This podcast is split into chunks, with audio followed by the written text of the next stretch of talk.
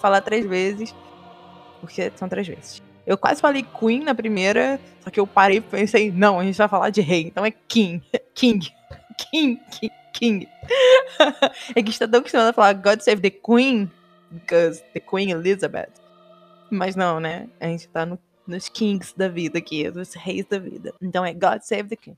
Coloquei essa musiquinha é, cantada por mim, é, editada por mim, com sonoridade minha. Nossa senhora, tudo meu. Para poder dar um tchan nesse início de podcast. Olá! Hello, people! Eu errei a entrada? Não! Eu só tô sendo um pouquinho diferente. Mentira. Hello, pessoas! Tudo bom com vocês? Nossa, eu estou bem animada hoje. Eita caramba! Eita! É, olá, olá, olá! Já falei quantas vezes oi, eu não sei. Mas bem-vindos a mais um podcast de Chocolate e História. Este é o nosso quinto episódio. Quinto, já completamos uma mão. Um, dois, três, quatro, cinco. Já completamos uma mão. Cara, isso é muito bom. Velho, eu fico muito feliz quando isso acontece, de verdade. Sério, cara, velho, cinco episódios já de Chocolate e História. Cara, isso é muito legal. Isso é muito positivo. Não só para vocês que estão escutando. Eu espero que seja positivo para vocês que estão escutando, mas para mim. Ah, vocês não sabem a dificuldade que é, não para fazer, mas para para me manter firme na, nos, nos caminhos que eu quero seguir. E o podcast é um deles, né? Hoje eu vim preparada, eu tô com água aqui do lado, então caso eu tenha que dar aquela parada, né, assim, pá, é... é porque eu tô bebendo água, porque eu já vou adiantar. O podcast vai ser longo. Provavelmente vai ser mais ou menos do mesmo estilo do que o, o podcast de Henrique II, tá? Foi o segundo episódio do, do nosso podcast. Porque é muita coisa. É, mas primeiro, não, mas primeiro não. Primeiro eu vou falar de quem que eu vou falar, né? Óbvio. Então, queridos e queridas chocolatudos, chocolatidos, historiadores, historiatidos, eu vou falar sobre Henrique III da Inglaterra. Oh, God save the... Aí eu vou falar Queen de novo, gente. Eu tô ficando louca. Eu sempre dou umas dessas aqui no podcast. Eu sempre começo a inverter as palavras, porque é, é King, mas eu falo Queen. É, enfim, anyway. Vocês entenderam? Eu tô muito louquinha hoje. Que isso. Então, hoje nós vamos falar sobre Henry III da Inglaterra. Ah, chega, Giovana, deu. Por que, que eu vou falar sobre Henry III da Inglaterra? Porque ele é um rei muito, muito, muito importante para a dinastia Plantageneta. Mas calma, não vou entrar nele ainda. Vamos aos avisos! É, não tem tantos assim, é só para vocês, só para reafirmar, caso vocês tenham alguma dúvida, caso vocês queiram perguntar alguma coisa, caso vocês queiram dar alguma sugestão, me procurem no Instagram ou no Facebook, que é Elizabeth Margot underline no Instagram, e no Facebook a escritora é M. Ou procura naquela aba assim, Elizabeth Margot, ou enfim, a escritora é M, que você vai me achar. Ou Giovana Cunha. No fim de tudo, se tudo é errado, coloca lá, Giovana Cunha, vocês vão me achar, Giovana com G1 só. E a gente bate um papo, caso tenha alguma dúvida, tá, gente? Sério. O que vocês precisarem. De dúvidas, de perguntas, de sugestão, de qualquer coisa, entre em contato comigo. Cara, vai ser muito legal. E falar, cara, mas não, você pode fazer um projeto dessa parte aqui que eu achei muito legal e você não foi tão específico. Você fala assim, caraca, com certeza eu vou fazer. Nossa, eu tô animada. então, vamos começar? Tum, tum, tum, tum. Só, não, só foram esses recados mesmo, tá, gente? então, eu não, não posso começar contando a história de Henrique III sem falar do chocolate do dia, do chocolate do episódio, do chocolate do podcast, do chocolate da semana. Eu confesso para vocês que eu demorei, sinceramente, eu demorei para para chegar a essa decisão, né, desse chocolate. eu fiquei, gente, o que que vai, o que que vai combinar? Qual o chocolate que pode ser interessante para o reinado de Henrique III, que vai combinar com esse reinado. E aí, por fim, eu confesso que eu tava pensando muito no ouro branco. Mas não é o, não é o time do ouro branco ainda. Então eu fiquei repensando, falei, cara, o que que, que, que, pode, o que que pode, o que que pode? Aí eu cheguei no chocolate duo, né? Que aquele chocolate tem parte branca, né? No caso, metade branco, metade preto. Por sinal, um ótimo chocolate, por favor, gente. Sério, sério, sério. Comprem esse, tá? Eu não vou estipular marca aqui, eu não vou falar, ah, esse, na real, vou meio que me desmentir, né? Eu, caso vocês queiram comprar uma barra de chocolate duo, eu aconselho a comprar aquela barra da Lacta, da Laca, com o diamante negro. Cara, é muito bom aquilo. Meu Deus do céu. É genial aquele, aquela barra de chocolate duo. Ou uma trufa também de chocolate duo é muito boa. Ela vai também é, trazer pra, pra gente, né? Pra nós, o, o que eu quero passar com esse episódio. Vocês me perguntam, Giovana, por que que duo, né? Por que chocolate duo? É porque eu acho que, que esse contraste entre o branco e o preto e essa harmonia é exatamente o que o reinado de Henrique III é. Não é um reinado fácil, mas também não é um reinado impossível. É um reinado que tem prós, é um reinado que tem contras. Então, eu tentei encontrar da melhor maneira, da maior maneira, da mais possível maneira, um chocolate que falasse: olha, nós somos diferentes, nós temos partes diferentes, mas juntos nós ainda conseguimos ter uma harmonia. Então, por isso que eu encontrei o duo, por isso que eu falei: é o duo. Então, sério, se você não for se você não escutar o podcast comendo chocolate, por favor, coma depois. Esse, sério, gente, por favor, esse, por favor, de verdade, de coraçãozinho, muito amado, assim, comam esse chocolate, porque eu realmente acho que vocês vão entender com o paladar mais ou menos a questão do do que foi o reinado de Henrique III. Vamos lá. Henrique III da Inglaterra era filho de João Sem Terra. Tudo bem até eu. Ele era o filho mais velho, pai morreu, ele subiu ao trono. João Sem Terra, por sua vez, era filho de Henrique II, o fundador da dinastia Plantageneta. Esse é o meu segundo episódio, né, quando eu abro sobre a dinastia Plantageneta. Então, por isso que ele se chama Henry, né, pelo avô, por causa do avô. Então, assim, né, só, voltando naquela listinha das, da, da ai meu Deus, dos reis, né, da dinastia Plantageneta, que o Henrique III, ele é neto de Henrique II, filho de João Sem Terra. Até aí tudo bem. Ele nasceu no dia 1 de outubro de 1207, ok? E foi morrer no dia 16 de novembro de 1272, com 65 anos. 65 anos, o cara era um ancião, gente, sem brincadeira. Ele era um ancião para aquela época. Mas a gente vai chegar lá. É, o reinado dele foi de 1216 até 1277. Então nós temos um reinado aí de 50, eu anotei, eu anotei, 56 anos. Ele foi, foi o maior monarca, né, o reinado mais longo da Inglaterra, até George III, que também reinou 56 anos. Depois disso veio a Rainha Victoria, aí nós temos a Rainha Elizabeth, enfim, né?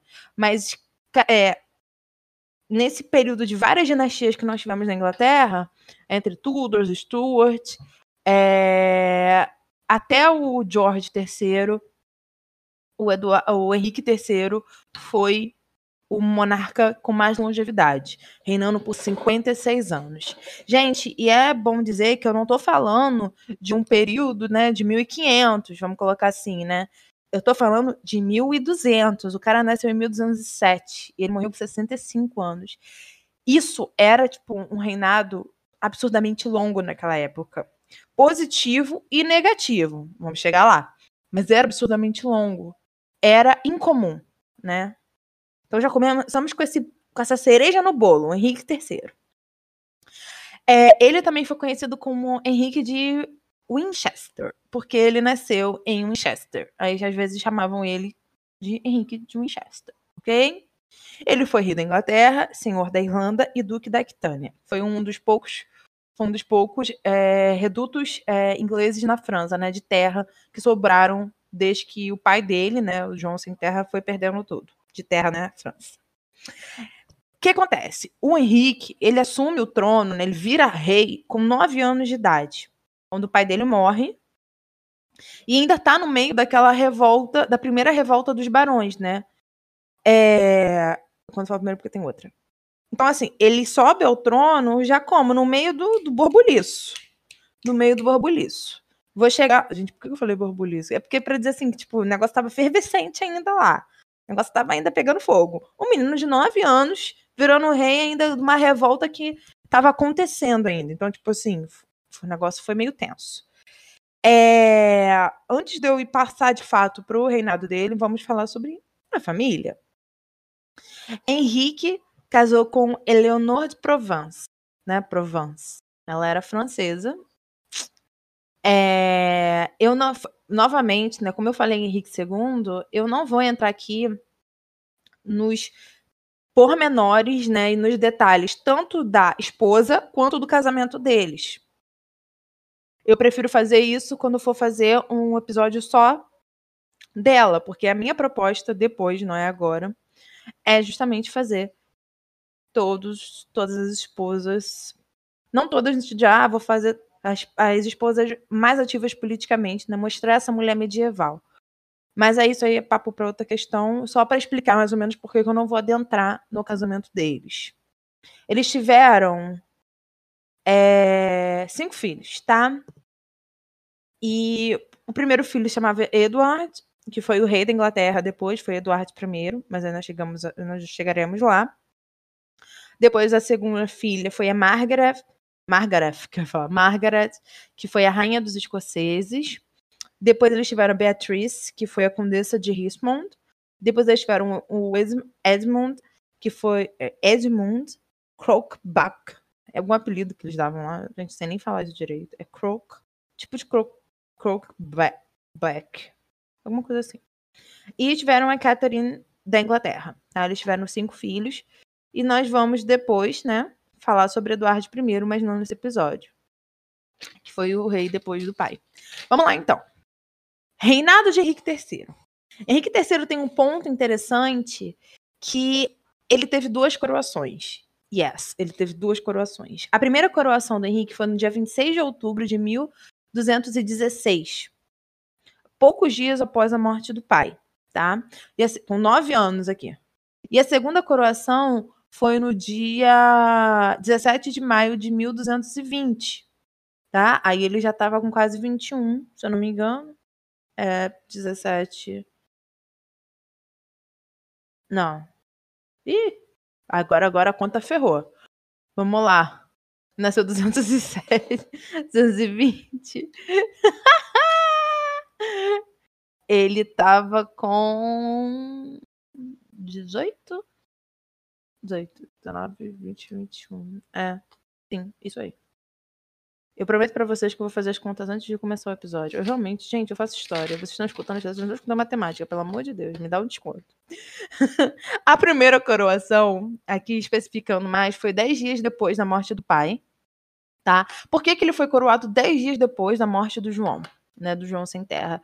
Porque havia uma necessidade de afirmar e confirmar o poder monárquico na Inglaterra, tá? Porque eles ainda estavam no meio da guerra dos barões. Então, assim, eles precisavam mostrar: olha, a gente tem rei. Por mais que ele seja criança, a gente tem rei, ele já foi coroado. Ok? É, e vou dar um adeno aqui. Eu provavelmente, né? Eu provavelmente não. Calma. Após acabar os, a dinastia, o Plantageneta, eu vou fazer um podcast, provavelmente um ou mais um episódio, eu não sei como é que vai ser, dos reis taumaturgos, tá? Porque eu vou falar algumas coisas aqui, não vou me adentrar nelas, porque são coisas que vão ser tocadas nos reis taumaturgos. Por exemplo, essa necessidade de ter uma, coroa, de ter uma coroação para afirmar o poder monárquico, é, as vestimentas paramentais. Por, por que, que ele teve duas coroações? Porque a primeira não foi seguida da forma correta. Foi feita às pressas, não tinha nem coroa, porque o João perdeu tudo, entendeu? Ele usou uma. uma dizem que ele usou uma argola, né? Tipo. Da. Da. Qual é a palavra, gente? Da mãe, entendeu? Então, é...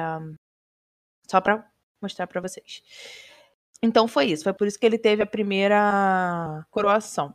A segunda coroação, ela que é feita em 1220, ela traz a ideia de reforçar o poder, né, afirmar, reafirmar a autoridade do rei, né, o poder monárquico dentro do reino.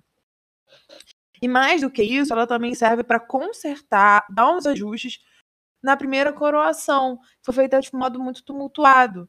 Então, quando a gente pega essas duas coroações, a gente vê uma que foi feita às pressas, que nem coroa tinha, e outra que tem toda a pompa e toda a ideação do reino, do rei, do poder monárquico, e foi feita com a, com o aval papal, né, com o aval da igreja. Então, assim, aí, nisso a gente consegue ver dois parâmetros de formas de se coroar que na, no medieval já já já já, já uh, desculpa, já tomou forma. Por isso que ele tem duas coroações, porque a segunda é a que mais importa. Porque é tem todos os aparatos é, reais, as regalias, os ornamentos, é, as funções, tudo, tudo, tudo, as bênçãos. Isso é uma coisa que a gente vai ver nos restauradores. Mas a gente consegue ver muito bem esse parâmetro nessas duas, nessas duas coroações de Henrique III. É... O que acontece? Aí vamos voltar agora para o início do reinado né, do Henrique. O Henrique ele ficou sob a tutela do, do William Marshall, que foi o primeiro barão de Pembroke. Tá? Foi quem deixou a, a, isso, né?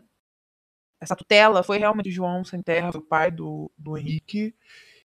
E o, o William, ele tem a. A palavra, gente. A fama, isso, fama, de ser um famoso cavaleiro da Inglaterra. Nananã. Então, assim. Foi, foi, foi uma escolha pensada e direcionada para alguém que tinha condições de cuidar daquele menino, daquele rei de nove anos, ok? Aí eu preciso entrar num fato polêmico aqui, que é, é muito interessante, muito instigante e eu diria que até que quebra paradigmas, tá? A pr primeira coisa antes de começar nisso, vocês estão vendo que eu não estou me, me adentrando dentro da revolta dos, dos barões, né? Porque essa revolta dos barões eu já expliquei no é, episódio 4, que foi do, do João Sem Terra e a Carta Magna. Então, caso alguém queira escutar, não tenha escutado antes, vai no episódio anterior da semana passada, que vai estar lá certinho, bonitinho, falando sobre isso. E agora vamos de fato ao assunto que eu queria trazer aqui, né? No caso, esse assunto que, é, que quebra alguns paradigmas. Henrique, ele presta vassalagem ao Papa. O nome do Papa nessa época era o Honório III. Então, o Henrique ele é vassalo do Papa. Como um rei é vassalo de alguém. Isso, isso traz, né, isso quebra é, a ideia de que o rei não é vassalo de ninguém, né, como eu já falei aqui. Mas a questão é que nesse caso específico é, era necessário ter esse apoio papal de forma incisiva. E a única forma disso acontecer, que foi vista tanto pelo João Sem Terra quanto continuada pelo filho dele, Henrique III, foi prestar vassalagem ao Papa. Porque aí eles estariam representando a igreja e não mais sendo responsáveis por ações. O que isso quer dizer? Então, se desse algum problema, sei lá, se os barões, vamos colocar, se destituíssem do negócio, ele vai lá e fala, ó, mas eu só tô fazendo isso porque eu sou o governante, mas quem manda, quem é rei, tipo, quem é o dono dessa terra é a igreja, é o papa. Eu não, não sou o dono mais da terra. Ele está usando esse tipo de parâmetro para poder ficar ileso, vamos usar esse tipo de palavra. Giovana, isso retira o poder dele como monarca? Sim e não. Sim, porque querendo ou não, ele tem que obedecer certos pontos que a igreja vai instruir. Não, porque ele continua sendo a autoridade maior dentro daquela da, daquelas terras, né, daquele reino, a parte da igreja, né? Aí a gente entra com outra questão aqui, que entra muito da ideia de vassalagem, né, em vassalagem. O rei, ele tecnicamente não presta vassalagem é, a ninguém, né? Só a Deus. Então, aqui, quando, ele, quando o Henrique III né, jura essa lealdade ao Papa, ele está materializando a ideia de que ele é o vassalo de Deus. Como todo rei é, então, eu sou vassalo de Deus, eu estou materializando nisso, jurando fidelidade ao Papa.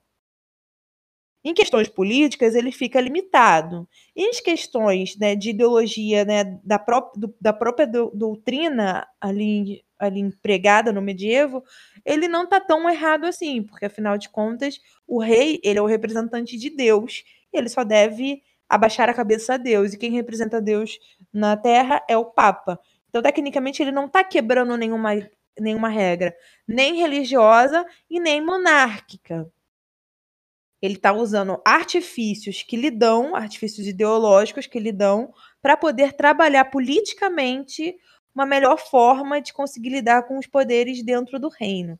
Por isso que ocorre essa ideia da lealdade de Henrique III ao Papa, ok?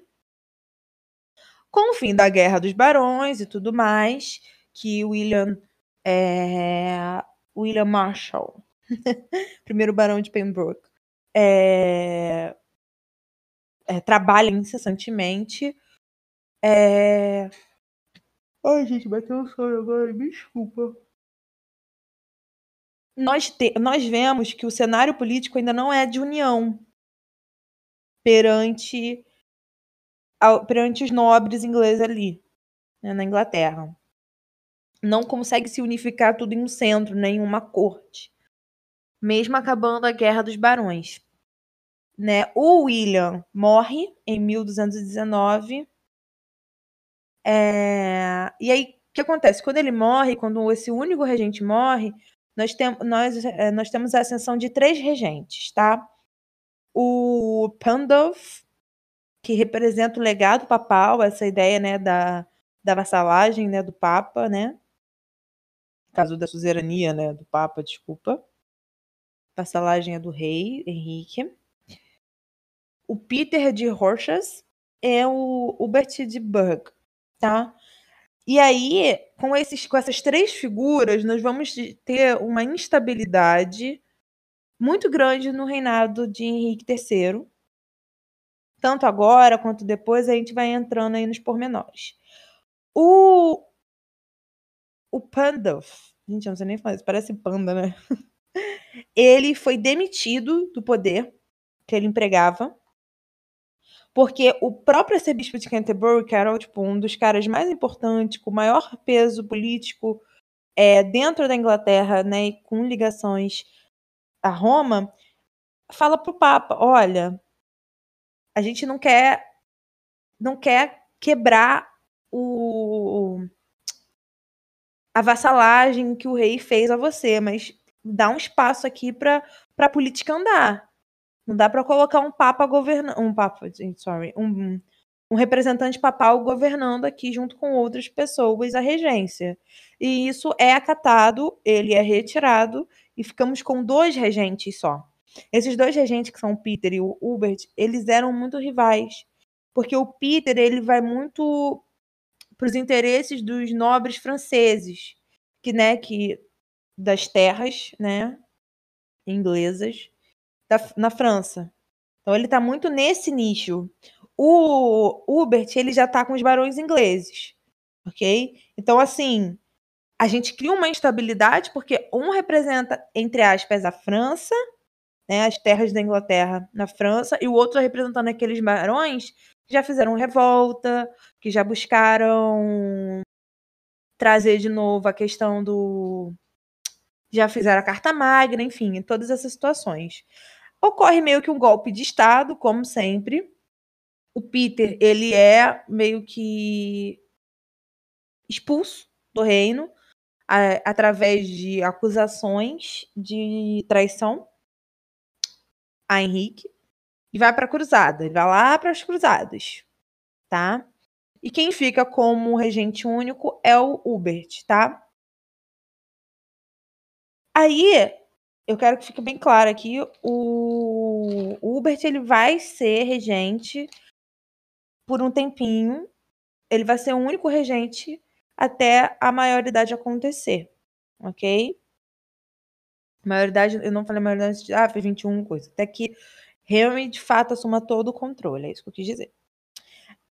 Em 1220, a gente consegue ver que há uma melhora na, na fortuna inglesa, né? no, no, no tesouro inglês. Né? A Inglaterra, pós todo o período de guerra dos barões e tudo mais, ela começa a se reerguer. E aí é meio que fosse um período de paz no reinado de Henrique, de Henrique III. Tanto que em 1227 o Henrique III assume formalmente o controle do governo, né, da, da coroa, não mais com regente. Não que o Hubert não vai continuar é, ali no ciclo de poder, vai. Só que quem de fato está governando é o Henry, tá? É... E a gente também tem que mostrar que esse Henry ele ainda é novo demais, ele ainda é influenciável demais. Ok? Então vamos lá. Gente, é é um. Como posso dizer? É um reinado muito complicado e muito cheio de altos e baixos, né? De, de facções diferentes, de posições diferentes que se mesclam. Foi por isso que eu trouxe chocolate do. Porque realmente, assim, de verdade. Você fala, caraca, o cara teve um regente, o, cara, o regente morreu. Aí depois teve três regentes, aí um foi embora e dois eram eram rivais, aí mandou um para cruzada e o outro ficou até ele, até ele, até Henrique tomar a maioridade, né? Assumir formalmente o governo. E você fica, caraca, o que está acontecendo? Basicamente isso.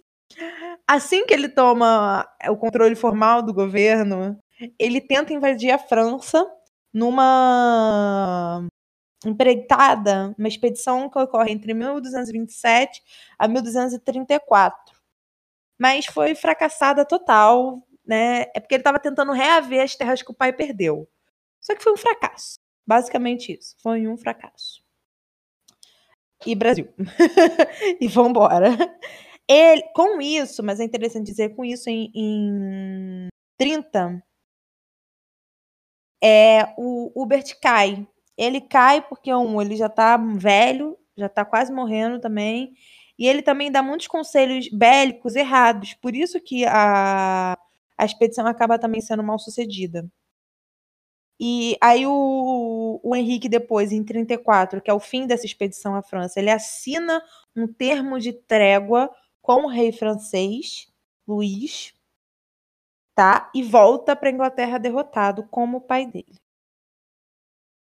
Depois disso tudo, né, da, da, da queda do, do William.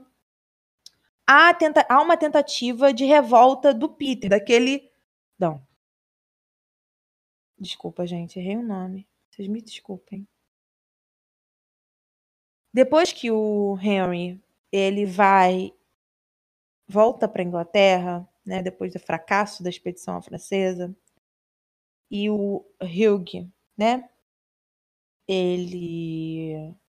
De Hubert, Hubert, Hubert. Ele morre, ele cai. Ele cai, depois, logo depois ele morre, acaba morrendo. Há uma tentativa de revolta do Peter. O Peter foi o outro regente que foi para as cruzadas. Ele volta e tenta se revoltar contra Henrique. Hum, mas aí não deu certo também. O negócio assim foi revolta. É que assim, é muito engraçado que ocorreu uma instabilidade muito grande dentro do poder monárquico. né? Não pelo monarca em si, mas pelas forças que estavam ali. Elas queriam competir para ver quem conseguia se, se pá, né? Tomar esse poder monárquico. E o Peter foi uma dessas forças, né? E ele não conseguiu. A partir daí, a gente consegue ver um, um Henrique III mais focado e eu diria que mais consciente do governo dele, menos influenciado, né? Ele se eh, cresceu, né? Como se tivesse tornado um homem. Pera, agora eu tô governando, agora eu tô realmente fazendo o que eu quero fazer com o reino. É, o que acontece ele, o Henrique, o que, que ele faz? É, ele tenta aumentar o status da, da coroa inglesa. Ele traz Eduardo Confessor, já citei Eduardo Confessor, foi um rei anglo-saxão, como seu santo padroeiro. Até o fim da vida ele vai, de fato, é, cultuar, né, de, é, adorar aquele santo, Eduardo Confessor, que é considerado um santo. Ele tenta, né, de fato, de todas as formas, trazer todas as ligações possíveis e impossíveis do Eduardo para dentro do, do, reino dele, do, da coroa dele, do modo de governo dele, da imagem dele. É... Ele respeitou a, é, as cartas, né? Quando eu falo as cartas, é que houve outros tipos de tratados, mas sendo mais específica, a Carta Magna. Mas assim, mesmo ele respeitando, mesmo ele tentando trazer paz, se associando a Eduardo o Confessor, ele não consegue, depois de um período, ele não consegue mais trazer a, a, a estabilidade, a unificação à corte, né? o centro do reino. Então a gente tem é, mais uma reviravolta. Eu vou chegar lá. Um ponto que é clássico, ele era muito religioso, a ponto de ter relatos dele ter começado a curar escrófulas. Novamente, toda essa questão que eu falei do Eduardo Confessor, das escrófulas, né, da imagem dele, vai ser tratado especificamente no podcast dos Reis Taumaturgos, ok? Porque é nisso que a gente vai falar, é nisso que a gente vai cair em cima. Mas para eu falar disso, dessa dos reis taumaturgos, eu preciso mostrar para vocês essa monarquia. O que acontecia nessa monarquia, ok? É, ele traz, né? Então, voltando, essa, essa, ele respeita a carta, agora falando mais da carta magna, ele consagra ela, ele reedita a carta, ele traz ela para dentro dos valores ingleses, mas ele ainda assim não consegue dar uma estabilidade forte ao reino. Por quê? a gente começa a ter um ponto em específico que vai gerar a segunda revolta é, dos barões, que era que são com os judeus. Nesse período, a Inglaterra ela foi, eu não diria que tomada, mas houve um grande boom de judeus morando, judeus, de judeus morando na, na Inglaterra, indo para a Inglaterra. E Edu, é, Eduardo, Henrique, ele deu uma proteção real ele tinha muito interesse financeiro em cima dos judeus, dos judeus. Então ele trouxe essa comunidade para perto dele, o que não foi algo visto como positivo para os barões, para os nobres do reino. Porque, pô, você tá trazendo. E para a própria igreja também, né? Tá trazendo caras que são de outra religião, que não são daqui para perto, só por causa do dinheiro dele. Então, assim, há uma insatisfação muito grande, tá? É... Que acabou gerando uma impopularidade e políticas instáveis, né? O reino voltou a ficar instável. Essa, essa é a grande questão. Quando ele assume esse apoio, entre aspas, é, aos judeus, ele, ele traz estabilidade para o reino dele, que já não estava completamente estabilizado. E aí entra a Segunda Guerra dos Barões, tá? Que é ou a Segunda Revolta dos Barões, que ocorre entre 1264 a 1265. É um ano só, mas olha, eu vou te falar, acontece tanta coisa que você fica tipo, quê? Em um ano? Em um ano. É, o que acontece? Com as demandas, com essas demandas financeiras extras, né? Dentro é, desse período onde o rei é, não patrocinou, mas trouxe os judeus para um, um, uma benção real, vou usar esse tipo de termo, os nobres começaram a ficar com, ficaram muito satisfeitos. A gente também estava com um período de extrema fome no, no reino. E o rei estava, tipo, meio que cagando, sabe? Ele não estava fazendo medidas que deveria fazer. E isso começou a gerar uma insatisfação muito grande, principalmente no, nos barões, né? Então, a gente pega um nome específico que se chama Simon Montfort, que foi conde de, Le de, de Leicester. Ele casou com a, irmão, com a irmã do Henry, a, Eleanor, sem autorização, tá? E isso era inadmissível.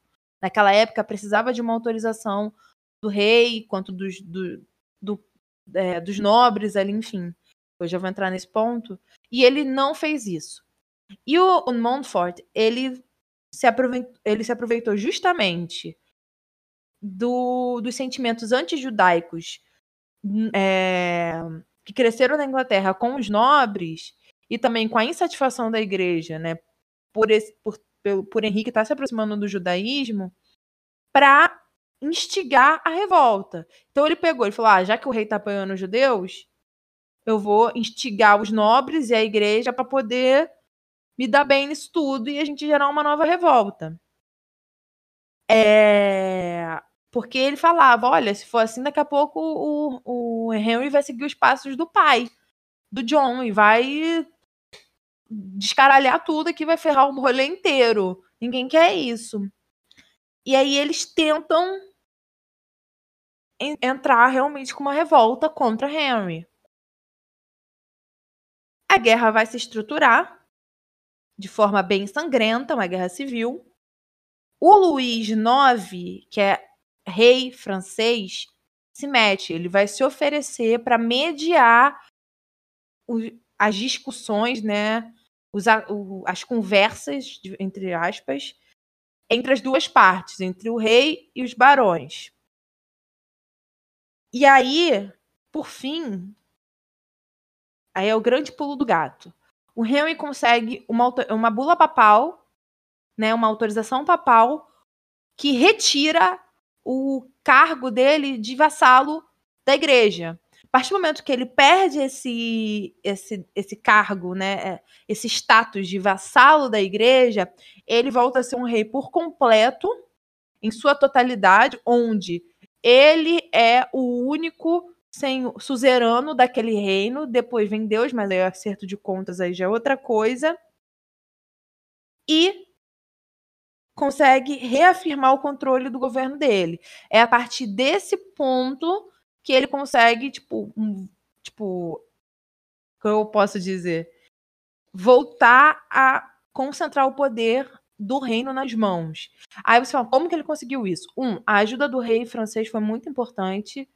É, é que é engraçado que no reinado de Henrique III nós temos algumas desavenças entre França e Inglaterra, mas no fim, por exemplo, nesse segundo, nessa segunda revolta dos barões, o rei francês ele, ele ajuda, ele não, ele não entra contra, como foi com, com John sem terra. Ele ajuda a tentar resolver o problema. E com isso conversa com a igreja para formar um canal de negociação entre Henrique e a igreja. Formou esse canal de negociação, entraram no acordo, a igreja fala: não, tudo bem, seu status de suzerano acaba, de vassalo, desculpa, acaba e você vira rei de si. Óbvio que com respeito à igreja, papapá, mas dentro da hierarquia de suzerania e vassalagem, a, a igreja já não é mais suzerana de Henrique, né? Não é, ou seja, não é mais suzerana da Inglaterra. Então ele consegue assim ter mais força para poder ir contra os barões, tá? O, o Manfort, que é o grande cabeça da história, ele é morto pelo Eduardo, que é o Eduardo, né, que é o filho do Henrique.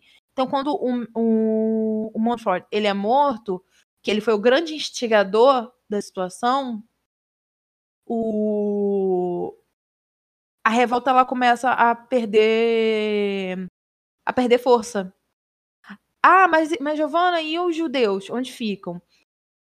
O próprio Henry se afasta dos judeus, né? Nessa própria negociação com o rei francês, com a igreja e com essa guerra sendo instaurada, essa segunda guerra baronal sendo instaurada, o Henry ele, ele para de apoiar, né, de dar apoio aos judeus, porque ele vê que aquilo não está sendo favorável a ele.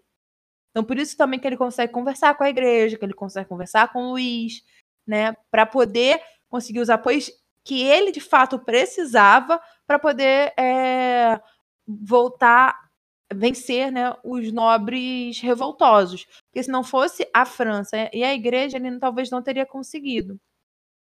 O Manfort é morto por Eduardo.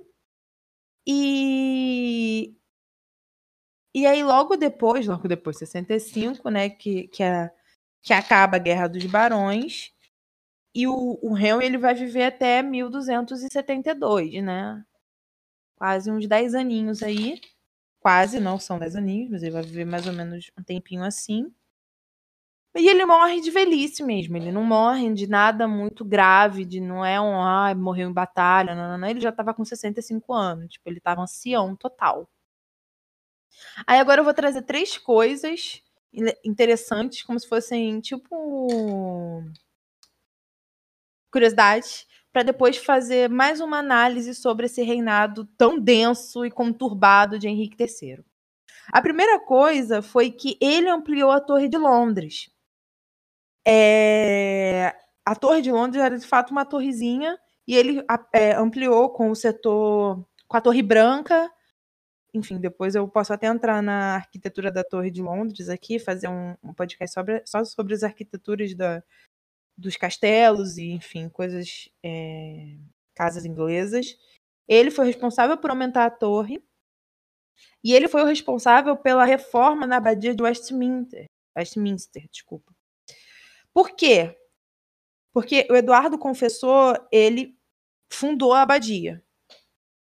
E como o Henrique era devoto né, de, Eduardo Confessor, né, tinha ele como um ídolo, ele se jogou. Quando eu falo se jogou, é tipo, entrou de cabeça nessa reforma, que era a reforma da abadia de Westminster, e era a abadia que o Eduardo começou, criou, né? Fundou.